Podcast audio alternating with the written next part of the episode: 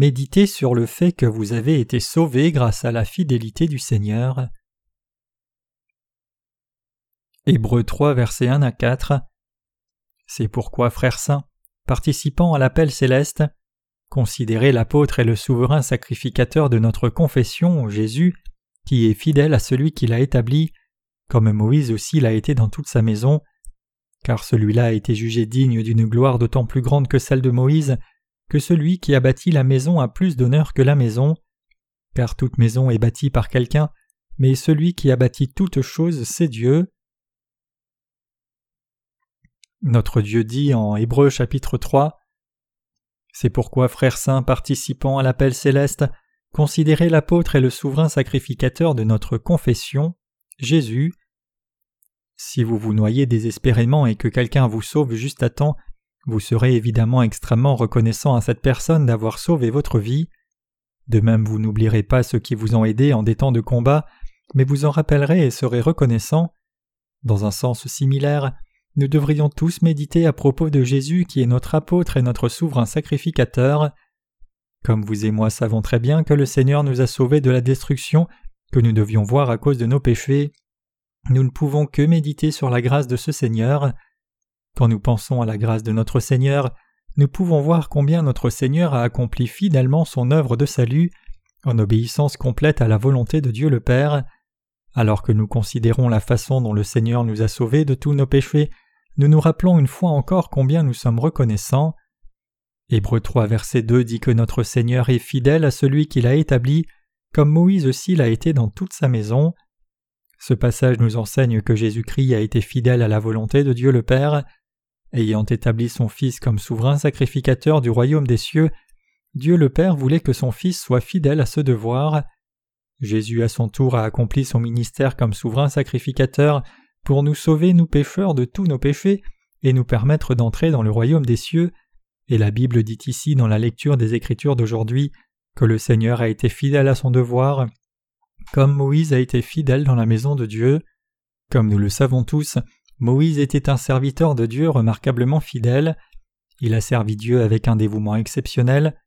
De même, même si Jésus était le Fils de Dieu, il était aussi fidèle à la volonté de Dieu le Père comme l'était Moïse.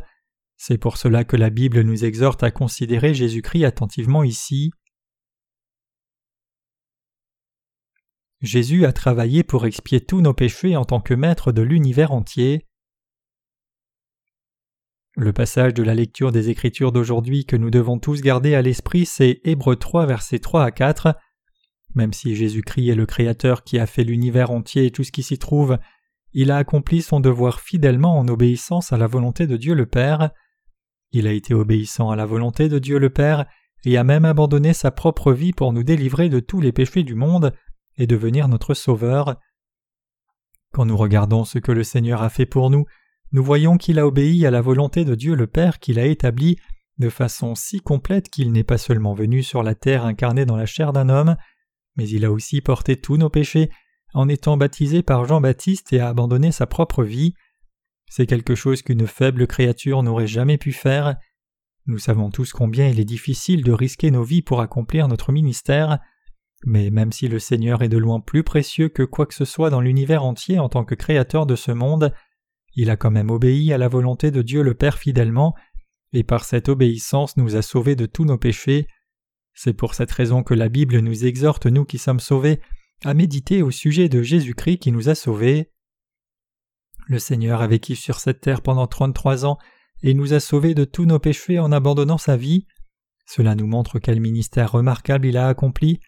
Si vous et moi nous étions vus confier un tel ministère que celui du Seigneur, serions-nous capables de l'accomplir? Non, nous ne pourrions jamais remplir ce ministère, car nous ne sommes pas Dieu. En tant que simple créature, il nous est impossible de nous sauver même nous-mêmes. Seul le Seigneur pouvait sauver la race humaine entière une fois pour toutes. En tant que Maître et Sauveur, le Seigneur a abandonné même sa propre vie pour sauver ses créatures de tous les péchés. C'est en obéissant à la volonté de son Père que le Seigneur nous a sauvés, et c'est parce qu'il a accompli cette œuvre de salut fidèlement que nous lui sommes si reconnaissants. Il est écrit en Hébreux 3, versets 3 à 4 Car celui-là a été jugé digne d'une gloire d'autant plus grande que celle de Moïse, que celui qui a bâti la maison a plus d'honneur que la maison, car toute maison est bâtie par quelqu'un, mais celui qui a bâti toutes choses, c'est Dieu. Comme le dit ce passage, Jésus-Christ, le Créateur de toutes choses, est Dieu lui-même. Étant donné le fait que Jésus soit Dieu lui-même, qui est de loin plus honorable que quoi que ce soit dans cet univers entier, comment ce Dieu pouvait-il être si obéissant à la volonté de son Père qu'il nous a sauvés de tous les péchés du monde? Comment pouvait-il être si fidèle à son Père qu'il a abandonné sa vie pour nous délivrer de tous les péchés du monde? Ce sont certaines des questions qui nous viennent à l'esprit en lisant ce passage.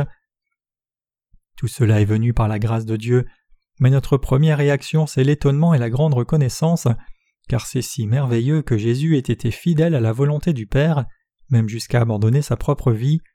Donc nous ne pouvons que remercier le Seigneur. Dans ce monde, il est presque impossible de voir des fils et des filles si fidèles à leurs parents qu'ils abandonneraient leur propre vie. C'est plus que commun d'entendre des parents se sacrifier inconditionnellement pour leurs enfants. Ces jours sont si mauvais que nous entendons même parfois des fils ingrats frapper, voire tuer leurs propres parents qui les aiment tant. Donc à cette lumière nous pouvons voir combien il est difficile à un fils d'être si fidèle à son père qu'il abandonnerait sa propre vie comme l'a fait le Seigneur. C'est effectivement un fait exceptionnel. Il est vrai que dans le domaine de la foi, certains martyrs pourraient abandonner leur vie par obéissance à la volonté de Dieu. Même ces martyrs ne pourraient le faire que parce qu'ils seraient fortifiés par Dieu. Par contre, Jésus-Christ est Dieu lui-même, qui a créé l'univers entier et tout ce qu'il contient, et en dépit de cela il s'est quand même sacrifié en obéissance à la volonté de Dieu le Père pour nous sauver tous. C'est si étonnant pour nous que nous ne pouvons que remercier le Seigneur de tout notre cœur, car Jésus a été si fidèle à Dieu le Père qu'il a même abandonné sa propre vie pour nous délivrer. Nous devrions méditer sur la grâce de Dieu jusqu'au jour où nous irons dans le royaume du Seigneur. Qu'en est-il de nous alors?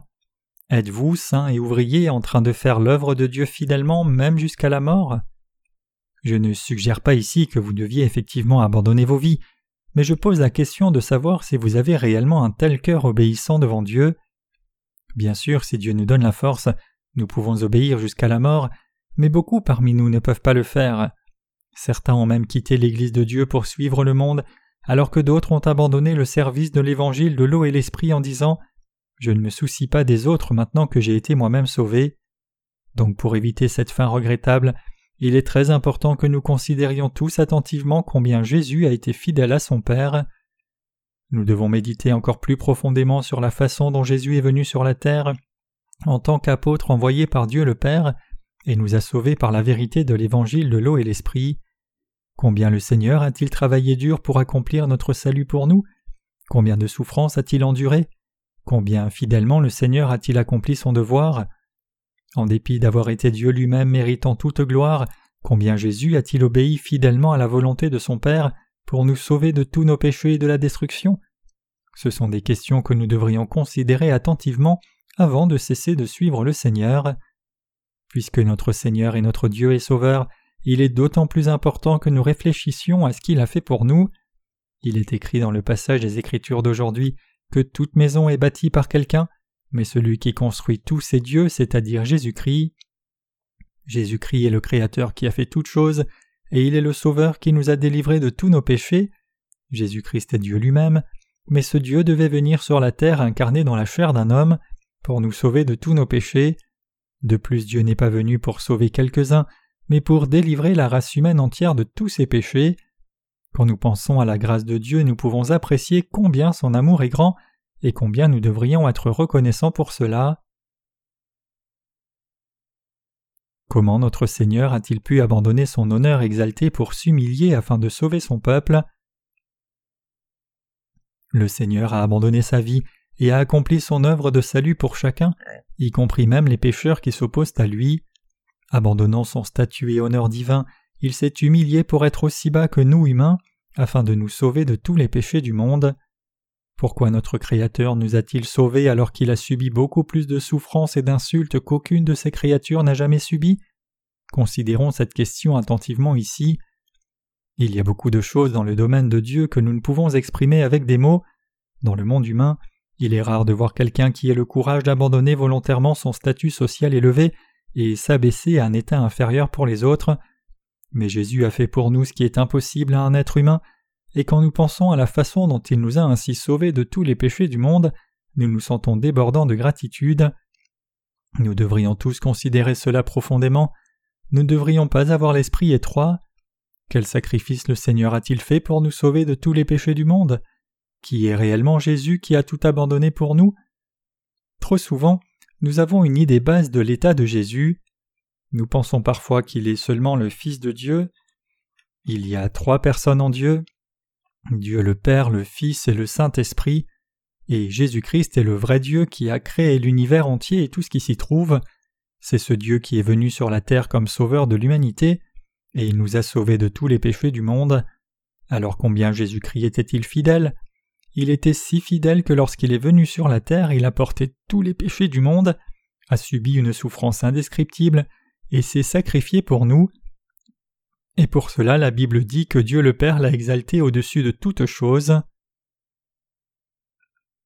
Qu'en est-il de vous alors? Voulez-vous mener une vie de foi tiède?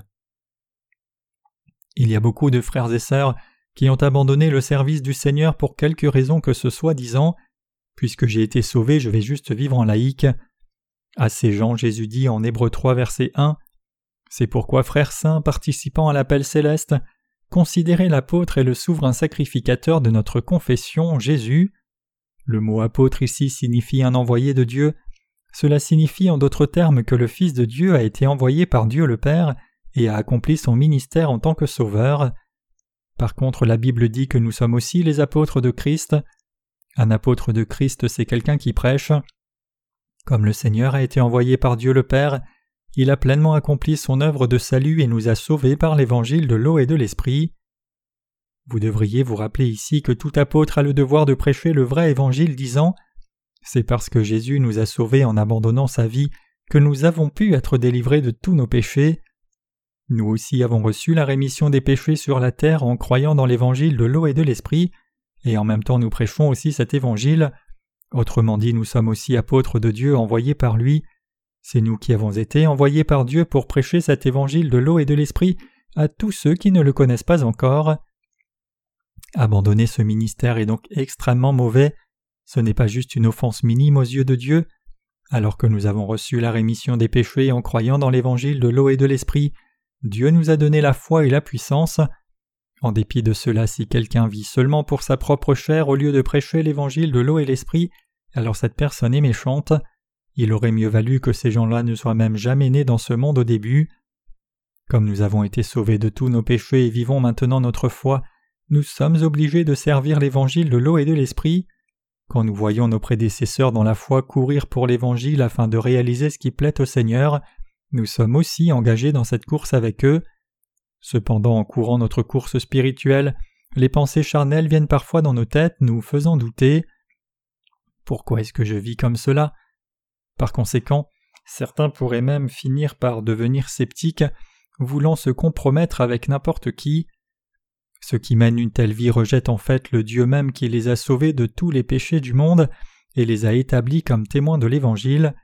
Ils désobéissent à la volonté de Dieu qui leur a clairement dit de vivre pour l'Évangile de l'eau et l'Esprit et la justice de Dieu jusqu'à ce qu'ils se tiennent devant lui. Ce qui est clair, c'est que maintenant que nous sommes sauvés de tous nos péchés, nous devons tous servir la justice du Seigneur indépendamment de la grandeur ou petitesse de notre foi individuelle, et c'est la vie correcte pour tout un chacun de nous, et cette vie c'est ce que Dieu a établi pour chacun de nous. Jésus-Christ a été envoyé sur la terre comme apôtre, avec le ministère de souverain sacrificateur du royaume de Dieu. Jésus est né sur la terre pour nous sauver de tous les péchés du monde, il a porté tous nos péchés une fois pour toutes en étant baptisé par Jean-Baptiste. Il a abandonné sa vie à la croix, il est ressuscité d'entre les morts, et il a ainsi accompli son œuvre de salut pour nous délivrer tous. Alors si Jésus-Christ n'avait pas travaillé fidèlement comme cela, l'un de nous aurait-il pu être sauvé? Satan a tenté Jésus avec toutes sortes d'envies, lui disant Si tu t'inclines et m'adores, je te donnerai toute la gloire sur la terre. Change cette pierre en pain et mange. Si tu es réellement fils de Dieu, jette-toi du temple, les anges te rattraperont sûrement.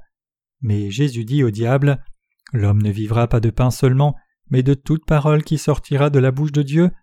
Ne tentez pas Dieu. Qui ne sait pas que les anges me rattraperaient si je me jetais du temple? Pourquoi me dis-tu de sauter? Pourquoi tentes-tu Dieu? Avec cette réponse, Jésus a vaincu Satan. Jésus est venu sur la terre comme notre Sauveur incarné dans la chair d'homme. En tant que souverain sacrificateur du ciel et apôtre envoyé par Dieu le Père, il a accompli tout son devoir. Il était complètement fidèle à son ministère. C'est ainsi que le Seigneur nous a délivrés du siège de condamnation, des faiblesses et du désespoir dans lequel nos âmes ne pouvaient qu'être esclaves du diable, sous l'oppression du péché, et c'est pour cela que vous et moi devons méditer sur la justice de Dieu profondément, nous devons méditer sur notre Sauveur parce que c'est ce qui convient. Vous et moi sommes tous des êtres avec des défauts et pleins de manquements. Cependant, peu importe combien nous sommes insuffisants, puisque nous croyons dans la justice de Jésus-Christ, il nous incombe de méditer profondément sur le Seigneur, qui nous a sauvés de tous les péchés du monde, de nous confier en lui, de le glorifier, et de faire fidèlement chaque tâche que Dieu nous a confiée, comme Jésus-Christ nous a sauvés en venant sur la terre, abandonnant sa vie en obéissance à la volonté de son Père et accomplissant fidèlement son ministère. Même si personne n'est aussi fidèle que Jésus-Christ, au moins nos cœurs doivent être du côté de Dieu. Comme notre Seigneur a fidèlement obéi à la fidélité de Dieu le Père, il nous a sauvés de tous nos péchés et du jugement, et a fait de nous le peuple et les ouvriers de Dieu. C'est vrai que nous sommes pleins de manquements même si nous faisons l'œuvre de Dieu, mais étant donné le fait que Jésus-Christ nous a envoyés dans le monde et ordonné de prêcher l'évangile de l'eau et de l'esprit, comment ne pas accomplir ce devoir? Tout comme Jésus-Christ a été fidèle et obéissant à la volonté de Dieu le Père, nous devons nous résoudre à obéir à la volonté du Seigneur fidèlement. Nous devrions suivre nos prédécesseurs de la foi. Quand nous regardons nos prédécesseurs dans la foi, nous voyons qu'ils ont souvent subi de la souffrance pour l'évangile de l'eau et de l'esprit. Quand nous regardons la façon dont nos prédécesseurs dans la foi comme l'apôtre Paul et les saints de l'Église primitive ont servi le Seigneur calmement et patiemment, en dépit de la souffrance, nous sommes obligés de remercier le Seigneur pour leur exemple. Donc au lieu d'être si préoccupés par nos propres désirs, nous devrions nous occuper des frères et sœurs, servir l'Évangile avec eux et nous fortifier les uns les autres en temps de lutte. Examinant la foi de nos cœurs pour nous assurer quelle est la bonne disposition, chacun de nous doit courir la course de la foi sans cesse devant le Seigneur. Si nous manquons de courir la course de la foi, nous aussi finirons par tomber dans le monde. Si nous vivons juste pour nous-mêmes, nous périrons corps et esprit. Loin de sauver les autres, nous verrons nous-mêmes la destruction. Cela signifie-t-il alors qu'à moins de servir l'Évangile, votre salut sera annulé? Oui, c'est possible. Jean Calvin a dit Une fois sauvé, toujours sauvé. Certains chrétiens peuvent demander Voulez-vous dire que Calvin est tort? Oui, il a eu tort. Même ceux qui sont nés de nouveau peuvent aller en enfer à la fin. Maintenant, vous pouvez vous demander comment une telle chose peut arriver, mais il n'y a pas de raison que cela n'arrive pas. Il y a plus qu'assez de possibilités. Tant de passages de la Bible nous montrent clairement qu'une chose arrivera aux saints infidèles. Même parmi les justes qui sont nés de nouveau par l'évangile de l'eau et de l'esprit, ceux qui ne sont pas fidèles à l'œuvre juste du service et à la prédication de l'évangile de l'eau et de l'esprit, qui manquent de soutenir le ministère de l'évangile de Dieu, et qui n'unissent pas leur foi à l'Église de Dieu et aux prédécesseurs dans la foi, auront leur part avec les hypocrites. Matthieu 24, verset 51. Ces gens seront rejetés par le Seigneur en d'autres termes. Jésus dit dans une de ses paraboles que lorsqu'un pêcheur jette le filet, il garde seulement les bons poissons et jette le reste. Ainsi, à la fin des temps, le Seigneur séparera les méchants parmi les justes et les jettera en enfer. Matthieu 13, versets 49 à 50. Qui sont les méchants parmi les justes? Ce sont ceux qui croient dans l'évangile de l'eau et l'esprit mais ne le servent pas volontairement, en étant pris dans leurs propres désirs charnels.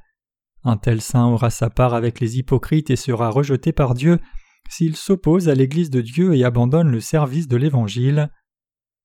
Certains d'entre vous peuvent connaître le général Naaman qui apparaît en Deux Rois chapitre 5. Le général Naaman a été guéri de sa lèpre quand il a rencontré Élisée et plongé son corps dans le Jourdain sept fois comme le serviteur de Dieu l'avait dit. C'est la puissance de l'évangile de l'eau et de l'esprit. Le fait que Naaman ait été complètement guéri de la lèpre en plongeant son corps sept fois dans le Jourdain illustre la puissance de l'évangile de l'eau et de l'esprit auquel nous croyons maintenant. La Bible dit que lorsque Naaman a cru ce que le serviteur de Dieu a dit et a fait selon son instruction, sa lèpre a été guérie. Mais qu'a-t-il fait ensuite? Même s'il a pris un char plein de terre d'Israël pour la ramener chez lui, il a fini par adorer les dieux qu'adorer son roi.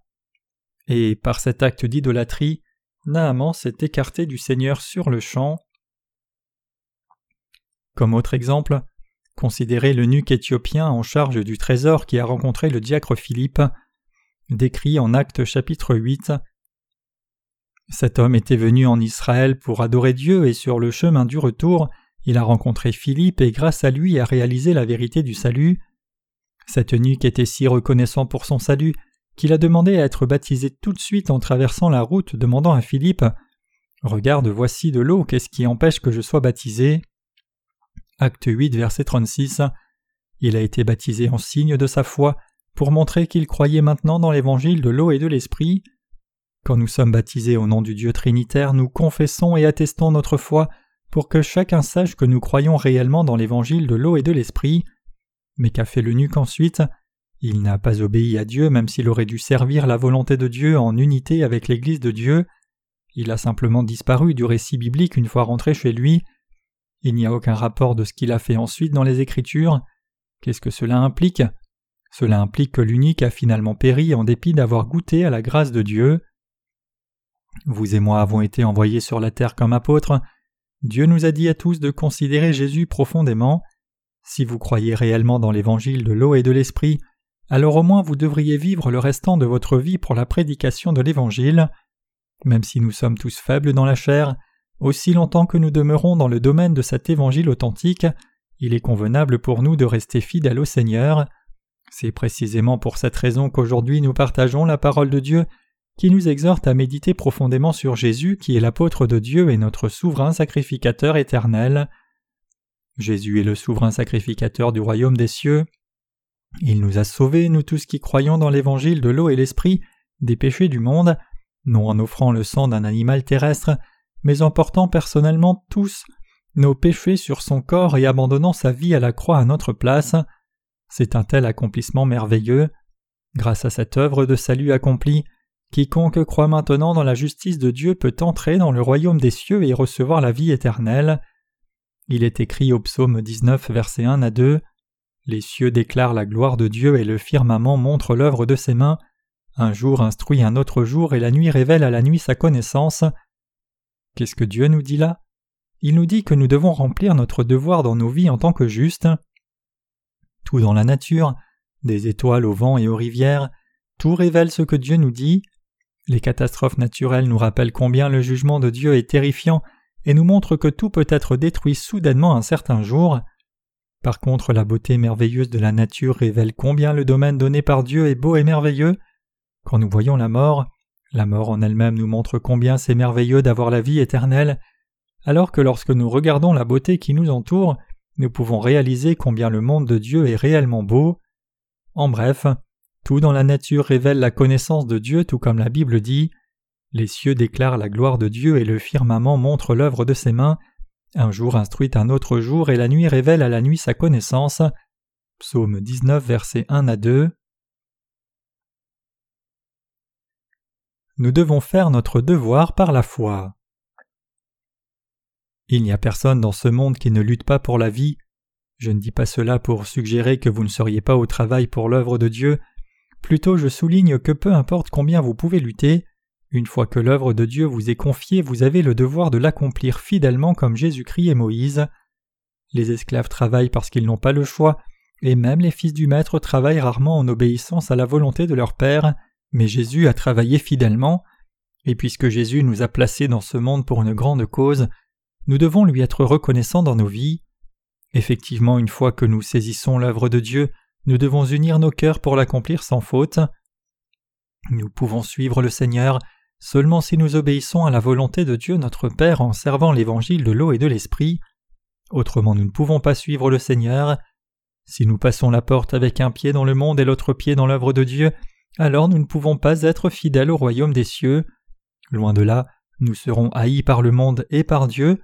Nous avons besoin de l'approbation d'au moins un côté pour être heureux dans la vie. Bien sûr, je ne suppose pas ici que vous deviez chercher l'approbation du monde. Au contraire, Dieu dit clairement que ceux qui sont recommandés par tous seront maudits. C'est vraiment un péché grave qu'un saint soit approuvé par les gens du monde et loué parce qu'il serait bien. Pourquoi? C'est parce que cela ne peut que signifier qu'il agisse de façon qui plaise aux gens mondains.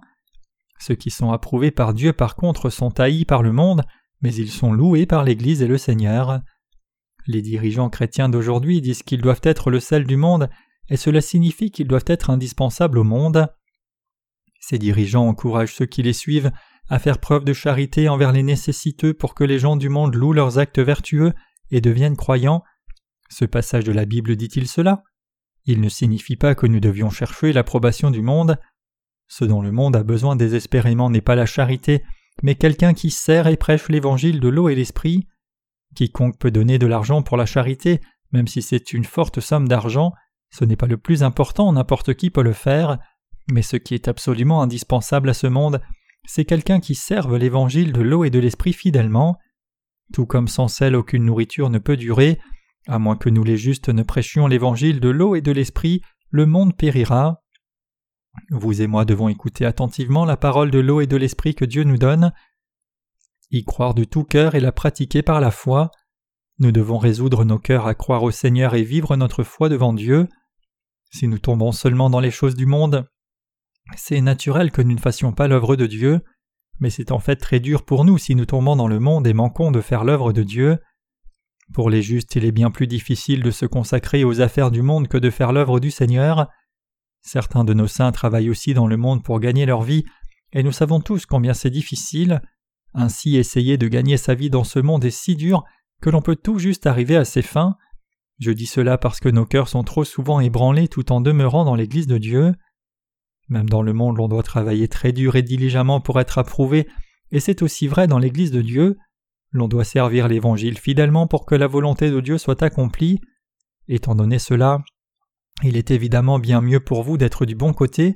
Si vous êtes du bon côté, vous serez non seulement béni, mais votre avenir sera aussi garanti et vous prospérerez en toutes choses. Si cependant vous êtes dans la mauvaise voie, alors tout sera ruiné.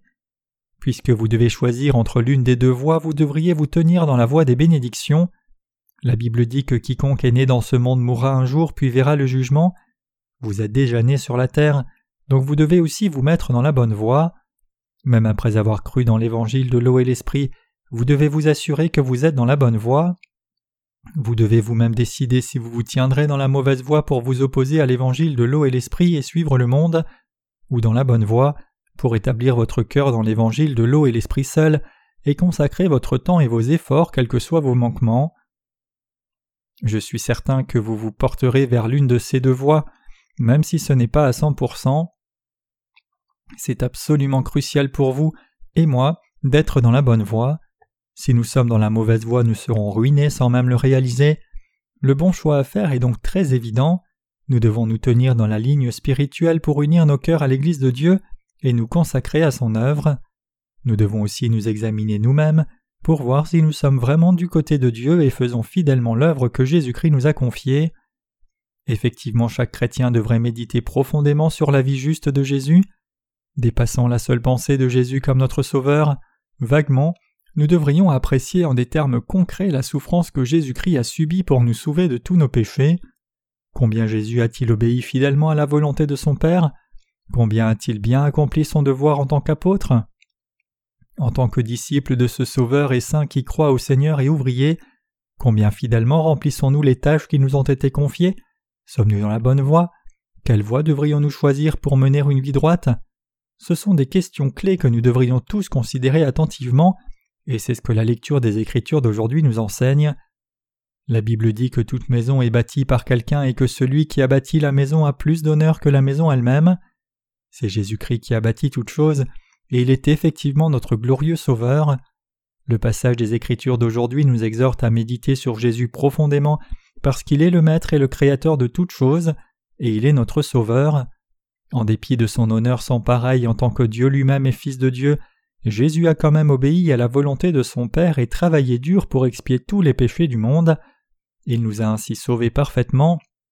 Il est effectivement glorieux. Bien que vous et moi ayons été fidèles à l'œuvre de Dieu jusqu'à ce jour, de temps en temps nous pouvons avoir des circonstances adverses dans lesquelles nos cœurs sont ébranlés et touchés par les envies charnelles, ou sont affaiblis par conséquent.